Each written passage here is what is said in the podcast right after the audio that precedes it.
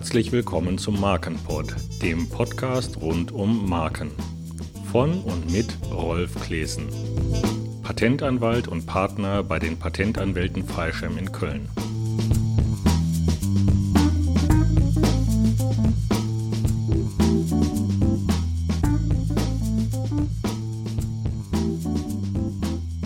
Heute geht es um die verschiedenen Markenformen Unsere virtuelle Heldin Maria Musica hat für ihr Tanzstudio die Wortmarke Marimba angemeldet. Wortmarken sind sicherlich die allerwichtigste Markenform. Sie entfalten den absolut breitesten Schutzbereich. Meldet man eine Wortmarke an, fallen bei Wettbewerbern alle Benutzungsformen unter diese Wortmarke, die dieses Wort in jeglicher grafischen Ausgestaltung verwenden. Diese Regel trifft erst dann an ihre Grenzen, wenn beispielsweise ein grafischer Bestandteil groß und dominant ist und das Wort nur winzig klein neben anderen größeren Wortbestandteilen verwendet wird.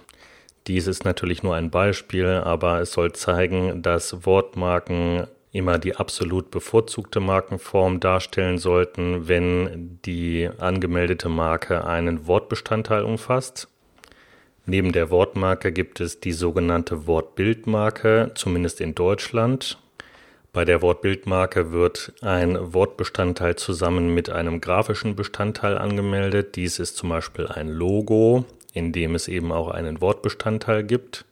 Wortbildmarken werden immer dann angemeldet, wenn entweder der grafische Bestandteil auch wichtig ist und mitgeschützt werden soll, oder wenn der Wortbestandteil alleine nicht schutzfähig wäre.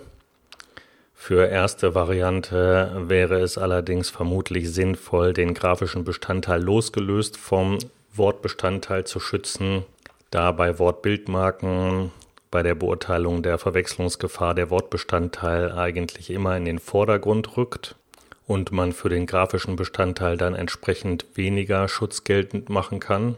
Meldet man eine Wortbildmarke an, so empfiehlt es sich, diese Wortbildmarke in Schwarz-Weiß anzumelden, sofern das möglich ist. Nach der bisherigen Rechtsprechung sind dann nämlich alle Farbausgestaltungen bei Wettbewerbern mit umfasst, solange sie üblich sind. Auch für diese Regel gibt es natürlich Grenzen. Wenn also ein Wettbewerber sehr auffällig verschiedene Farben einsetzt und gerade dieses Farbspiel die Marke prägt, dann kann es hier dazu kommen, dass er dann nicht mehr in diese Marke eingreift. In der Regel ist es aber sinnvoll, die Marke in Schwarz-Weiß anzumelden. Neben der Wortbildmarke gibt es natürlich noch die reine Bildmarke. Diese ist geeignet für reine grafische Bestandteile wie den Mercedes-Stern, den Nike-Swoosh, die Adidas-Streifen oder ähnliche Logos. Auch hier gilt der Grundsatz, dass die Anmeldung in Schwarz-Weiß in der Regel alle Farbausgestaltungen bei Wettbewerbern mit umfasst. Meldet man also eine Bildmarke an, empfiehlt es sich in der Regel, die Marke in Schwarz-Weiß anzumelden. Damit kommen wir schon zu den etwas exotischen Markenformen. Als erstes vielleicht die Farbmarke. Seit nicht allzu langer Zeit kann man auch Farben monopolisieren. Die bekannteste Farbmarke ist vielleicht das Magenta von der Telekom. Für diese Farbmarke musste die Telekom ziemlich kämpfen. Eine Farbmarke bekommt man in der Regel nämlich nur dann eingetragen, wenn in einer Bevölkerungsumfrage über die Hälfte der sogenannten Verkehrskreise, in Umgangssprache sind das die Zielgruppen, mit dieser bestimmten Farbe das Unternehmen des Anmelders verbinden. Dies konnte die Telekom in dem Fall nachweisen und bekam also die Farbe Magenta für Telekommunikationsdienstleistungen eingetragen.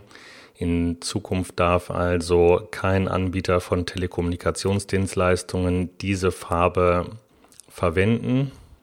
Es gibt auch einige Fälle, in denen Unternehmen gescheitert sind. So konnte sich die Lufthansa die Kombination aus dem typischen Gelb und Blau nicht schützen, da knapp unter der Hälfte der befragten Verkehrskreise diese Farbkombination mit der Lufthansa verbunden haben.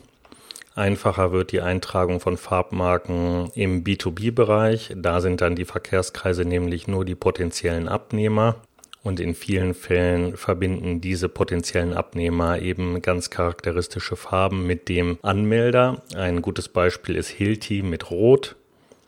Eine andere Markenform ist die Hörmarke. Man kann also auch Klänge als Marke für bestimmte Waren oder Dienstleistungen monopolisieren. So ist die charakteristische Intel-Melodie Intel Inside oder dies Telekom-Gebimmel als Hörmarke geschützt.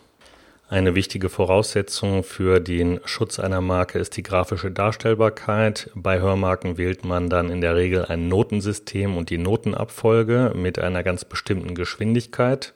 In dem Zusammenhang ist vielleicht wichtig zu erwähnen, dass man keine sogenannten Sonogramme einreichen sollte in einer Entscheidung über eine Hörmarke zum Zeichen Hexal wurde eine solche grafische Darstellung von dem gesprochenen Wort Hexal, das war so ein gehauchtes Hexal, eingereicht und das Markenamt hat sich dann auf den Standpunkt gestellt, dass man aus der dargestellten Kurve, die eben eingereicht wurde, nicht mehr den Klang reproduzieren kann. Eine immer wichtiger werdende Markenform ist die dreidimensionale Marke. Die vielleicht bekannteste dreidimensionale Marke ist der Porsche Boxster. Porsche musste da bis zum BGH gehen, um diese Marke eingetragen zu bekommen. Mittlerweile haben sich aber die Kriterien klar gefestigt und es ist etwas einfacher, dreidimensionale Marken eingetragen zu bekommen.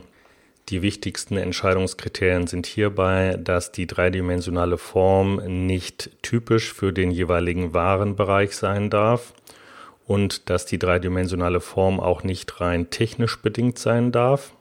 So wurde die Marke für die Milchschnitte, also zwei braune Rechtecke mit einem dazwischen gelagerten weißen Rechteck, erstmal zurückgewiesen und erst der BGH hat gesagt, ja, also eigentlich ist die Form ja rein technisch bedingt, also ist die Marke nicht eintragbar, aber Ferrero konnte eben zeigen, dass diese Marke sehr bekannt ist oder diese Form sehr bekannt ist und hat sie dann eben nur deshalb auch eingetragen bekommen. Andere Unternehmen, die aber relativ einfach dreidimensionale Marken eingetragen bekommen haben, sind Balsen oder Mars für ganz bestimmte Süßwarenformen. Dann gibt es noch Positionsmarken. Hierbei erhält der Markeninhaber Schutz für eine ganz bestimmte Position eines Zeichens oder einer Farbe an einer bestimmten Ware. So sind beispielsweise rote Sohlen unter Schuhen unter Schutz gestellt. Insgesamt spielt diese Markenform aber eine eher untergeordnete Rolle. Eine relativ seltene Markenform ist noch die Kennfadenmarke.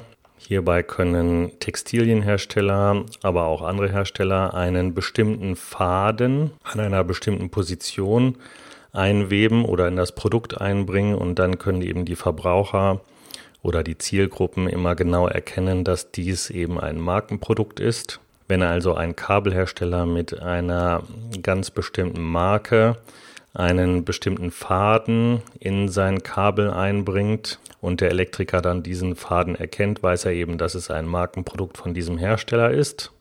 Ganz zuletzt vielleicht noch ein Hinweis auf die Kollektivmarken. Hier kann ein Verein eine Marke anmelden und dann seinen Vereinsmitgliedern die Nutzung dieser Marke erlauben. Ich hoffe, dass ich in dieser Folge einen guten Überblick über die verschiedenen Markenformen geben konnte. In der Regel ist also die Wortmarke das absolut empfehlenswerte, selbst wenn man sich in sein frisch gestaltetes und schick aussehendes Logo schon verliebt hat. Wenn ein grafischer Bestandteil in dem Logo sehr wichtig ist, dann empfiehlt es sich oft, diesen grafischen Bestandteil losgelöst als Bildmarke anzumelden.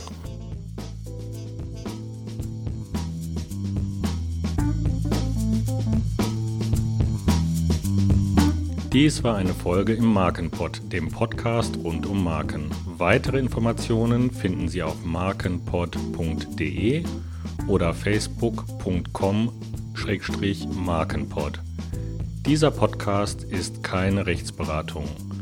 Für Beratung oder Buchung eines Vortrags erreichen Sie mich bei der Patentanwaltskanzlei Freischem in Köln unter freischem.eu oder telefonisch unter 0221 270 5770. Auf der Webseite markenport.de können Sie im Übrigen mitbestimmen, welche Themen hier behandelt werden. Momentan stehen schon viele Themen zur Abstimmung. Und Sie können natürlich selbst auch Vorschläge für neue Themen machen. Vielen Dank fürs Zuhören. Bis zum nächsten Mal. Ihr Rolf Klesen.